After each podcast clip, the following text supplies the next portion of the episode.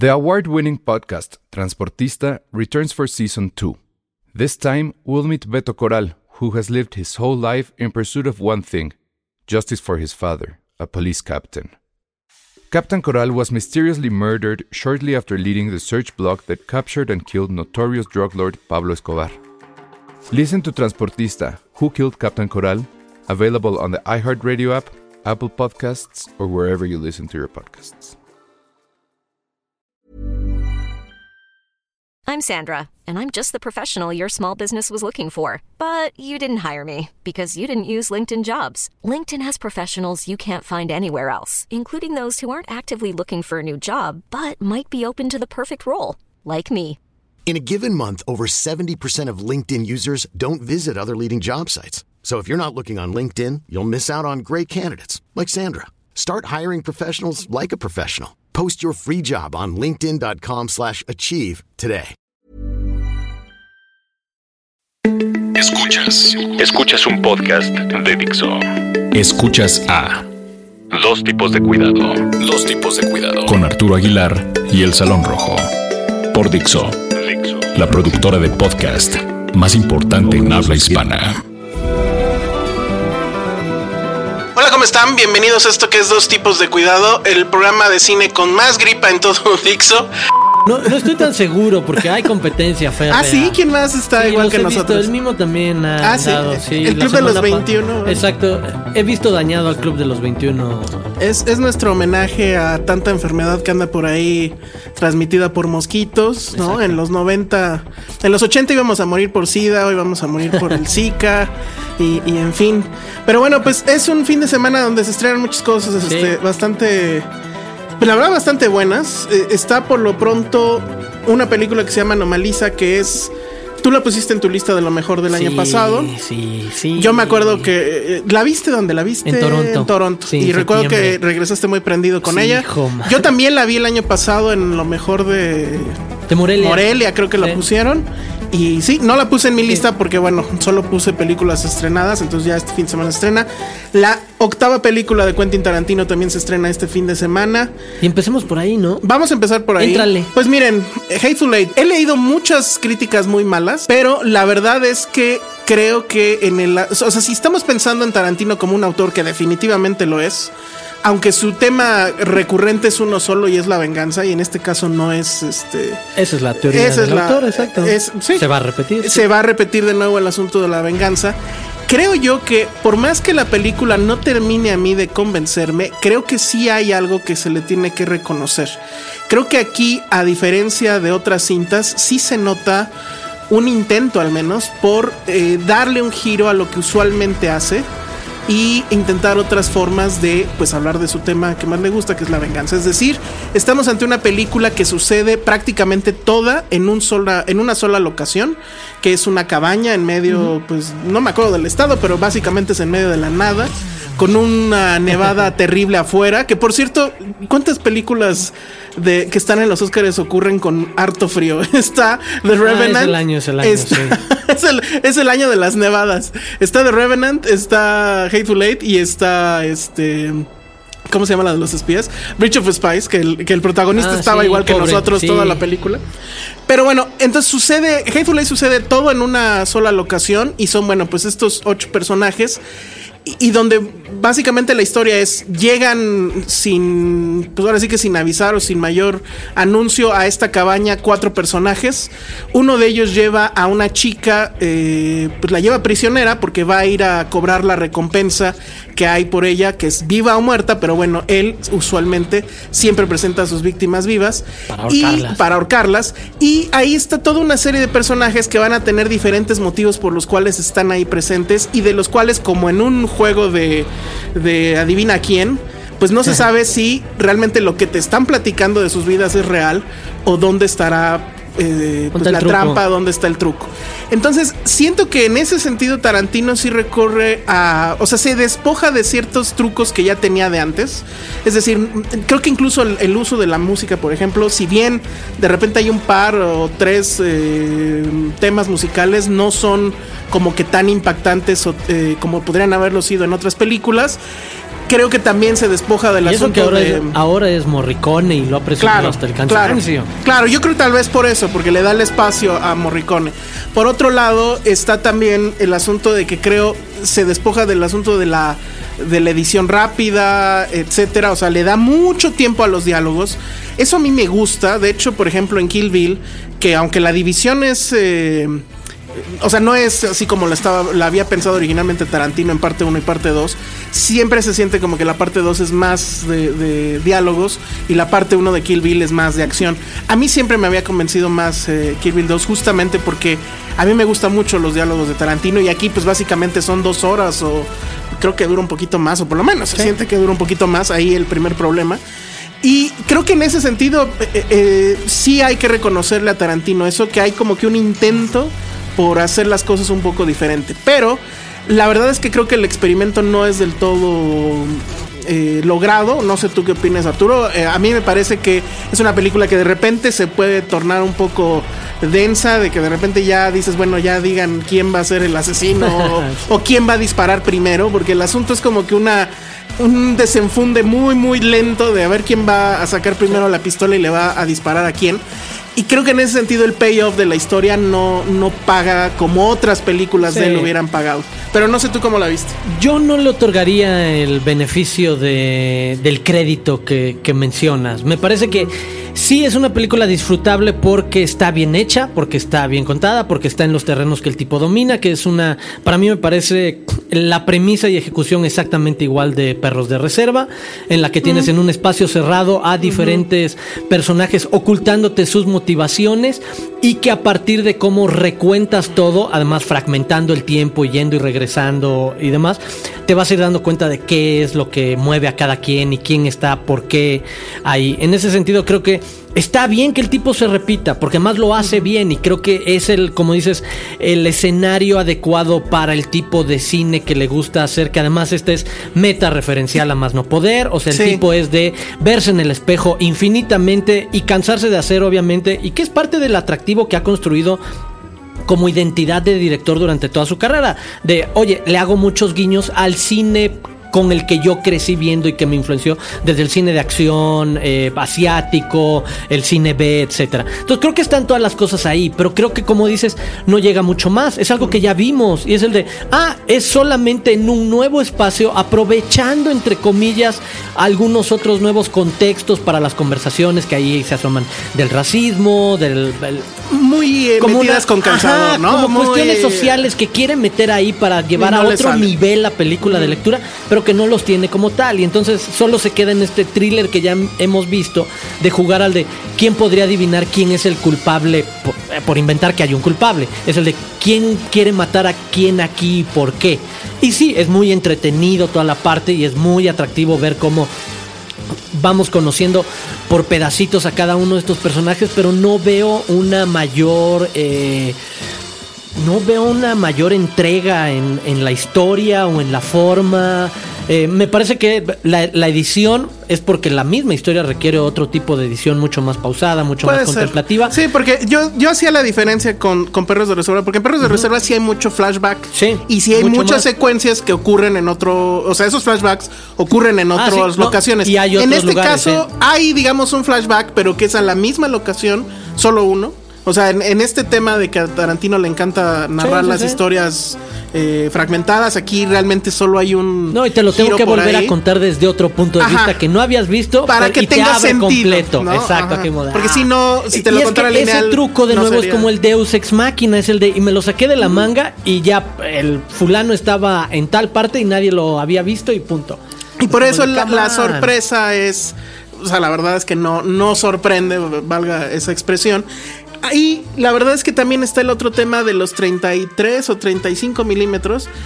Que ahí, eh, no, Ah, perdón, de los los 70, 70 milímetros. milímetros. Sí. Que ahí el problema que yo veo es que al final, pues vamos a estar viendo y juzgando una película que no es No. la que él quería que viéramos. Porque bueno, aquí en México, No, pues no va a haber forma de verla. De, de- No, de hecho en Estados Unidos solo fue el tour de estas semanas, las semanas anteriores en las que sí podía la gente ir a verla en 70 milímetros y llegaba él con alguien del elenco y demás.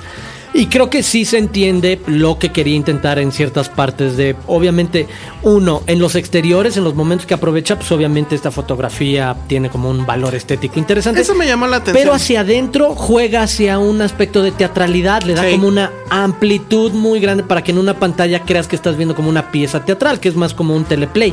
Ahí me llamó la atención. ¿Para qué tienes ese formato si lo vas a hacer todo en una locación exacto. cerrada? Sí, sí, sí. Cuando el 70 milímetros, pues es el clásico del western, donde ves eh, todos los, estos paisajes enormes, etcétera. Me da la, por ejemplo, yo me quedé pensando mucho en la versión que pudimos ver si los paneos de la cámara eran reales.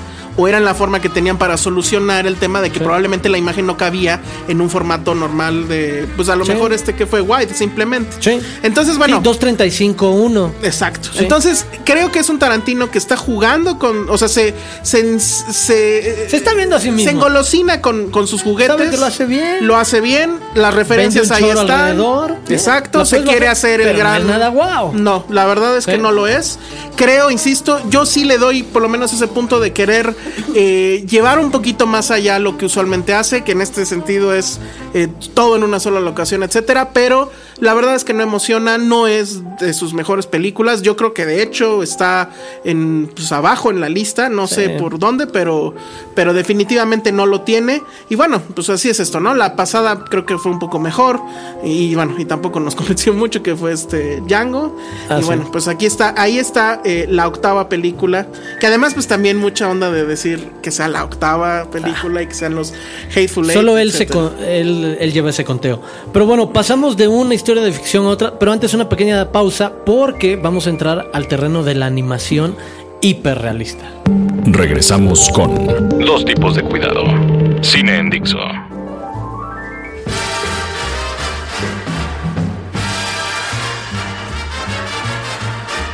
Y así es, después de hablar de este retrato entre histórico y ficción y de ficción que era el asunto de Quentin Tarantino, nos vamos a otro retrato muy distinto en tono y sugerencia y reflexión, que es la más reciente película de Charlie Kaufman, codirigida con Duke Johnson, eh, lleva el título de Anomalisa, película nominada al Oscar a Mejor Película Animada. Y que muchos quisiéramos que fuera, que tendría todos los méritos Tiene, para llevarla. Sabemos que tampoco nos vamos a quejar demasiado si Inside Out se lleva ese Oscar. Tampoco es como el de, ah, no tiene argumentos la película. Pero va a doler. Pero lo que tiene esta otra para cierto registro, perfil de cinefilia, creo que acompaña sobre todo todo lo que hemos visto de Charlie Kaufman eh, en, en- su filmografía y recuperamos lo que estábamos platicando hace unos minutos. Si hablamos de Tarantino en esta beta autoral de repite un poco cuáles son sus mismas eh, obsesiones, Charlie Kaufman es uno de los grandes ejemplos de que eh, adentro de Hollywood un tipo guionista ahora convertido en director ya con un par de películas también puede plasmar en cada obra que presenta esas obsesiones que tiene alrededor de qué pasa en nuestras mentes en diferentes momentos emocionales, sentimentales, privados, introspectivos. Es una película bien complicada, o por lo menos para mí ha sido bien complicada escribir sobre ella.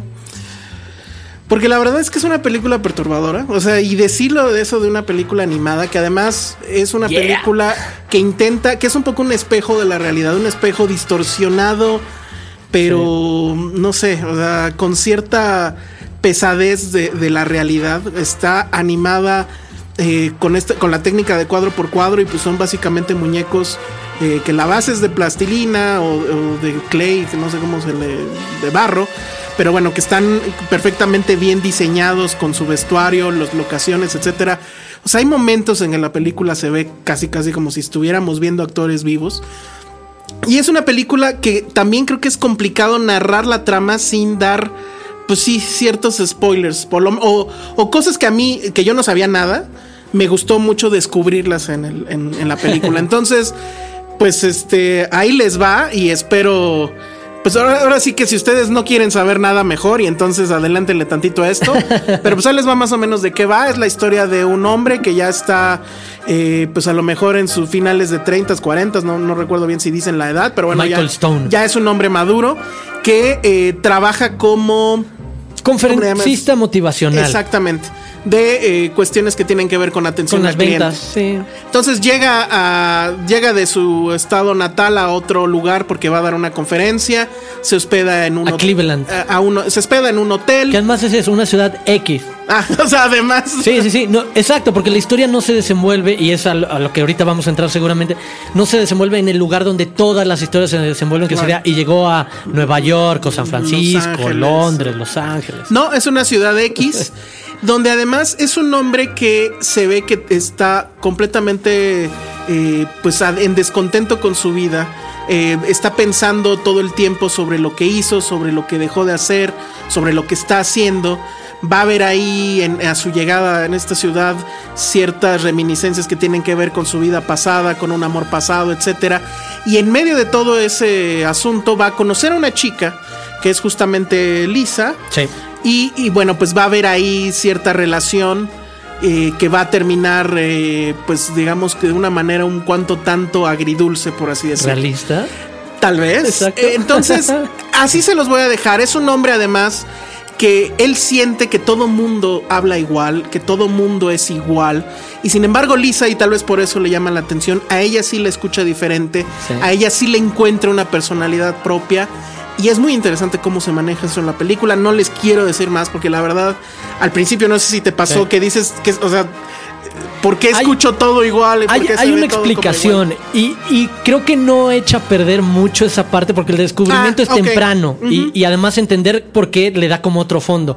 El hotel en el que se registra Michael Stone se llama Hotel Fregoli. Fregoli. Y el síndrome Fregoli es una discapacidad, por ponerlo de alguna manera. enfermedad, no sé. Ajá. Ahí sí, sean laxos con, eh, con el- la utilización del término que, que tenemos, en el que literalmente asumes que te están siguiendo y que todas las personas que a tu alrededor son iguales. ¿no? Ajá, son iguales o que se pueden transformar inmediatamente en alguien para estarte siguiendo. Entonces, yo sé que tú cambias de, de- de forma y que me estás siguiendo todos los días. Y entonces, cuando volteo y veo a una señora vendiendo fruta y no sé qué, pienso que eres tú disfrazado. Y entonces me pienso imaginar que todas las personas son una misma persona atrás y que lo único que están utilizando son máscaras.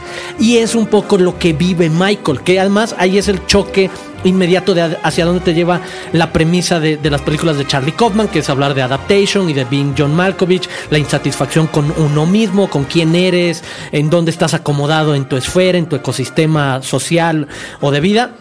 Y en ese sentido, el choque de un motivador profesional que te dice cómo ver las cosas desde otro ángulo y motivarte y estar prendido y ver la salida y demás, Completamente desmotivado. Exacto, tenga esta depresión crónica absoluta en la que ve a la humanidad como una misma persona y lo único que la rompe es exactamente lo que dices, que es eh, lo que abre un abanico impresionante de vivencias y experiencias en los que vamos a ver a, lo- a los personajes, que es conocer a una mujer que súbitamente ella ya no tiene el mismo registro que los demás, a ella sí la escucha distinto, a ella sí la ve distinto. ¿Y qué significa en nosotros? Que es el de, claro, eso pasa con el ruido que nos rodea, es el de, todos estamos rodeados de cientos de voces a través de redes sociales y amistades y el trabajo y demás, pero sabemos que cuando queremos bajar la guardia o cuando decidimos, hay una voz que se, que se escucha por encima de todas ellas. Y es algo que todos podemos relacionarnos con la idea. Y esa es solo la entrada. Es que, es que ese es el tema con esta Y película. dices, y a lo "¡En la mejor. madre!". Y a lo mejor aquí estamos pecando un poco de,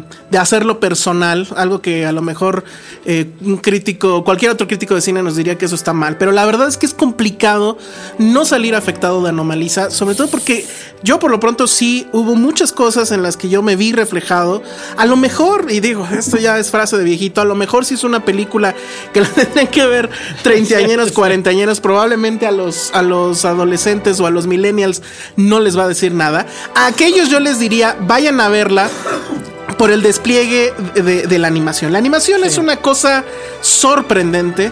Te das cuenta desde un principio, es muy, es eh, muy curioso este asunto de, sabes que es una animación y de repente pareciera que, que es real, Te que los empuja a propósito esa zona, exacto. A, Eh, eh, a la provocación de que sepas que es irreal Ajá. y te produzca una empatía demasiado realista. Pero todos aquellos que vayan, porque además el tráiler es súper engañoso. Pareciera que es de estas películas del triunfo del espíritu humano y para nada, ¿eh? Es una pesadilla mordaz, es horriblemente perturbadora y es además una gran metáfora sobre el desamor.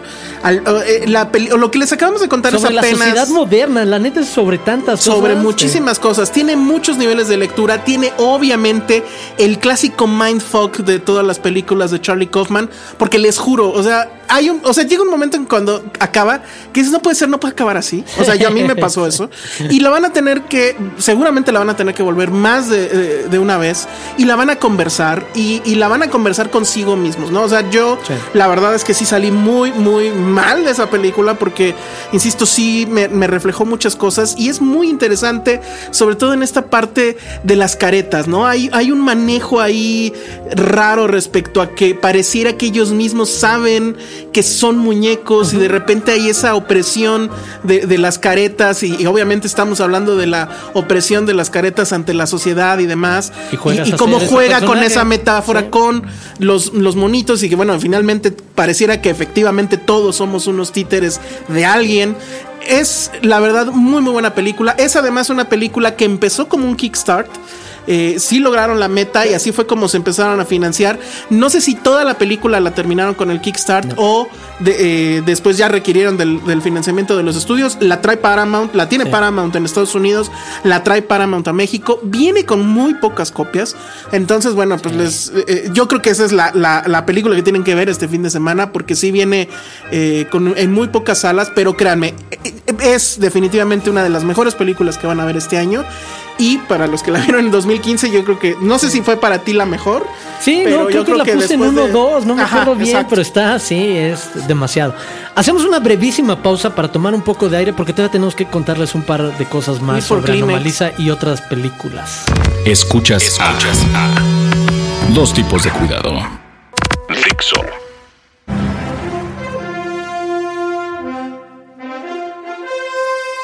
Es curioso, entre otras cosas, el caso de, Anomaliza que estamos platicando, porque sí es muy provocadora. Es como un tobogán en el que cada quien se avienta y la experiencia te va a llevar a sentir algo emocional. A mí, en lo particular, ahorita que estás platicando, sí me fue muy choqueante ver ese sentimiento retratado de cuando por chamba y demás te toca viajar seguido y durante mucho tiempo lo hice mucho más que ahora.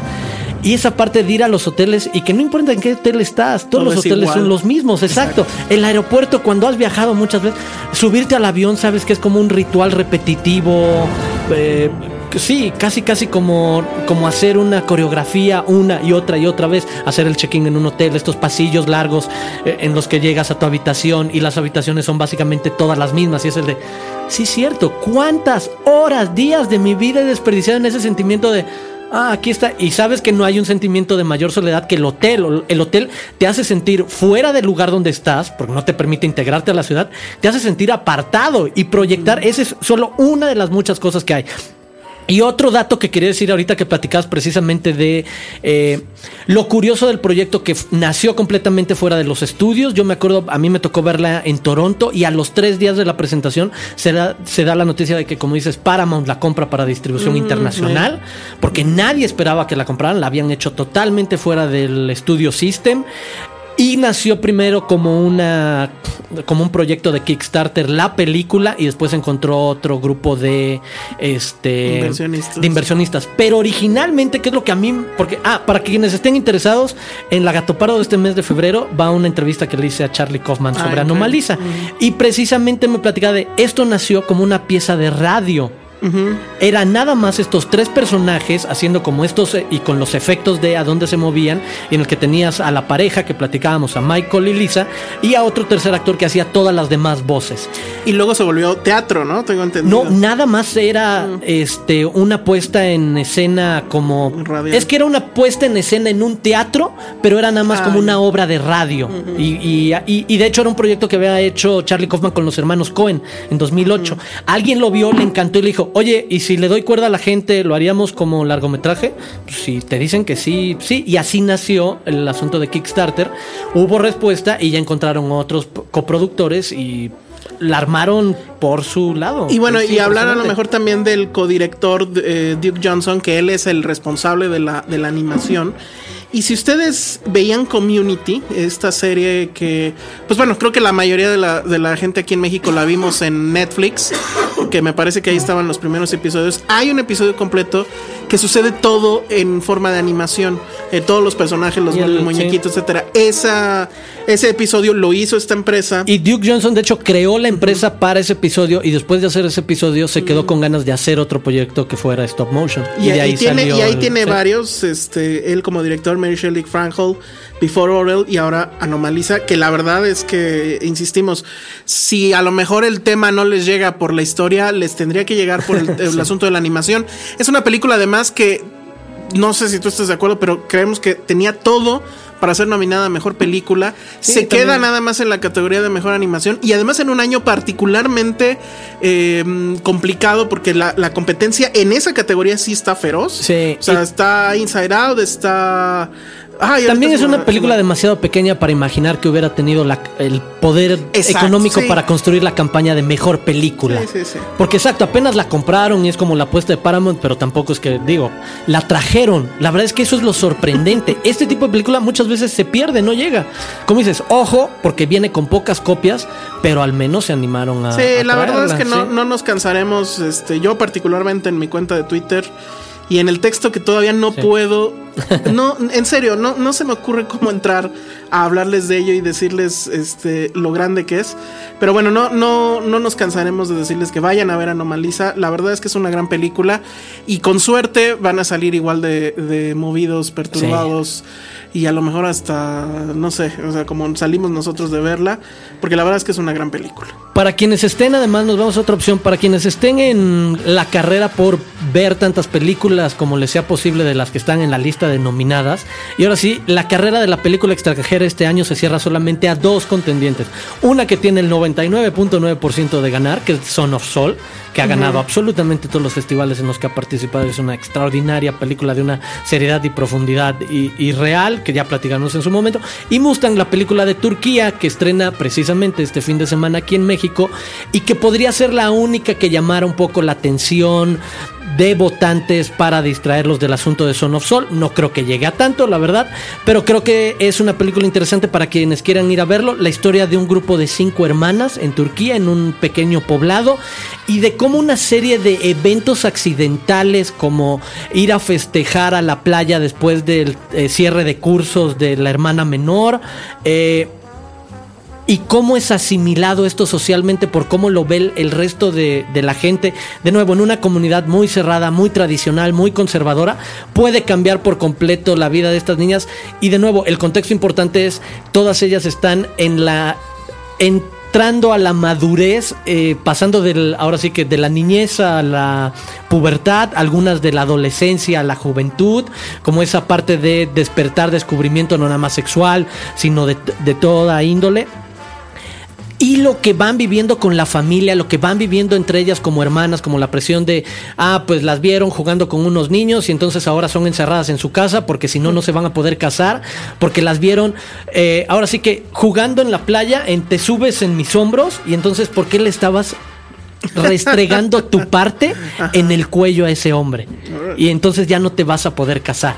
Y ese es como el tono en el que se empieza a mover la presión hacia estas niñas que tratan de entender, asimilar qué les está pasando mientras se ayudan en- entre ellas. Creo que es muy atractiva la dinámica que se da entre los diferentes personajes femeninos, el dibujo que se hace de las personalidades distintas que empiezan a tener cada una de estas hermanas y obviamente el rol que van a tener de choque con los papás o con la sociedad o con el querer huir y ver cómo, que, que además es, es curioso, la, la salida es irte a Istambul. Es, el de, es como la modernidad, que tampoco sabes que sea como el gran paso hacia adelante en una sociedad donde te dicen, wow, estamos agradecidas porque a, a este partido de fútbol sí dejaron ir a las mujeres. Y entonces sí vamos a poder ir a apoyar al, al equipo. Porque si no hay permiso de los hombres al respecto, no se puede. Entonces, como asomarse esa parte que tenemos que socialmente aceptar de la migración y de otras formas de, de orden y de creencia y, y ahora sí que de trato, me parece muy muy interesante lo que se deja ver por ahí en, en Es una, sería una película, no la he visto, Eh, pero te pregunto, ¿es una película feminista? ¿Es una película teen? No, creo que sería más femenina, feminista que que teen. Porque sí, obviamente los personajes están en esa edad, pero todos van hacia el retrato serio de qué te lleva a cambiar o a madurar en experiencias en ese momento de tienes que hacer un sacrificio por una de tus hermanas y protegerla en serio de una situación. O entender que si tus papás te dijeron que te tienes que casar, pues en una de esas te toca casar porque no hay de otra en el espacio que te mueves. Entonces, como muy realista en, en ese sentido y creo que muy atractiva.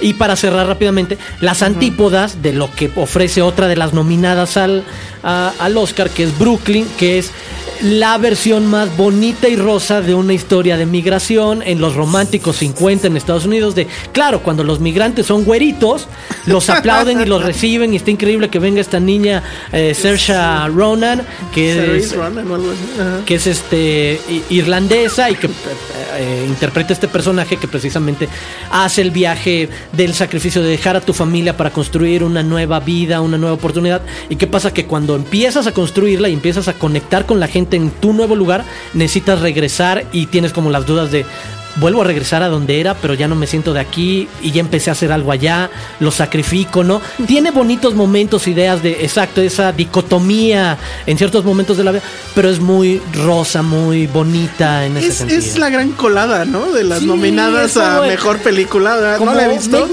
Me Feel no, no la, Happy no la he podido raro, ver, pero, pero digo, incluso Room dices, bueno, órale, va. Que No, yo no fui tan fan más- de Room. Exacto, pero, tiene más clavadez oscura hacia Y entiendes por qué The Martian está. Pero Brooklyn, sí, sí, sí, como de. Yo creo que esa película ni siquiera tenían pensado estrenarla aquí en No, México. está ¿no? raro, pero... Pero bueno, sí va a llegar, llega, ya está en cartelera este fin de semana. Y bueno, pues ahí está, para, por lo menos para que las palomen Para y que estén completos a la, a la hora de ver la ceremonia y, y pues no, no digan que hay esa cual era, pues bueno, ya la podrán ver. Esa, como tú dices, es la que pueden llevar a las tías. y a Ah, mamás sí, y a las Sí, sí, sí. abuelitas, es película para la tía. Se van a sentir re bien, sí. Está muy bien. Y si sus tías son así como de Guanajuato, de Puebla y vinieron a México, pues ya. Pero bueno, nos vamos. Nos despedimos. Eh, próximamente vamos a tener programas especiales respecto al Oscar con invitados eh, que van a estar aquí con nosotros platicando sobre sus predicciones y demás. La, la clásica lista de quién debería ganar y quién va a ganar, Sí. que usualmente no coinciden. Pero bueno, pues estaremos hablando de eso las próximas semanas. Muchas gracias por estar, por estar con nosotros, por escucharnos, por eh, bajarnos en iTunes, fabearnos, etcétera. Se los agradecemos mucho a todas las personas que nos contactan en Twitter y demás. Saludos a todos ellos y hasta la próxima. Adiós. Dixo presentó Dos tipos de cuidado con Arturo Aguilar y El Salón Rojo.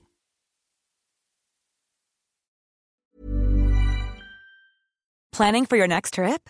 Elevate your travel style with Quince. Quince has all the jet setting essentials you'll want for your next getaway, like European linen, premium luggage options, buttery soft Italian leather bags, and so much more. And is all priced at 50 to 80% less than similar brands. Plus, Quince only works with factories that use safe and ethical manufacturing practices. Pack your bags with high-quality essentials you'll be wearing for vacations to come with Quince. Go to quince.com slash pack for free shipping and 365-day returns.